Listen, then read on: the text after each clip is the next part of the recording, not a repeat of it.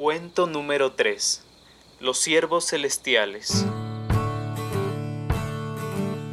Esta imaginación es de origen chino y de autor anónimo, pero lo registra el libro Chinese Goals and Globins de Gerald Whitmead en 1928.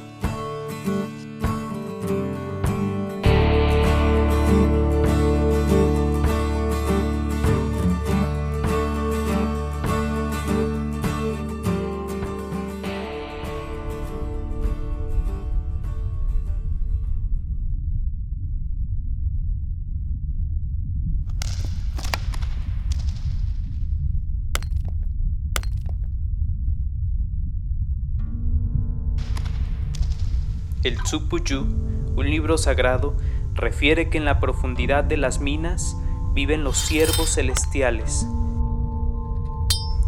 Estos animales fantásticos quieren salirse a la superficie y para ello buscan el auxilio de los mineros.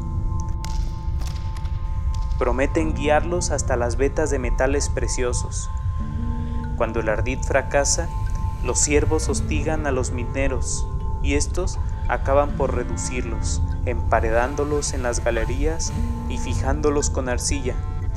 A veces los siervos son más y entonces torturan a los mineros hasta que les acarrea la muerte. Los siervos que logran emerger a la luz del día se convierten en un líquido fétido que difunde pestilencia.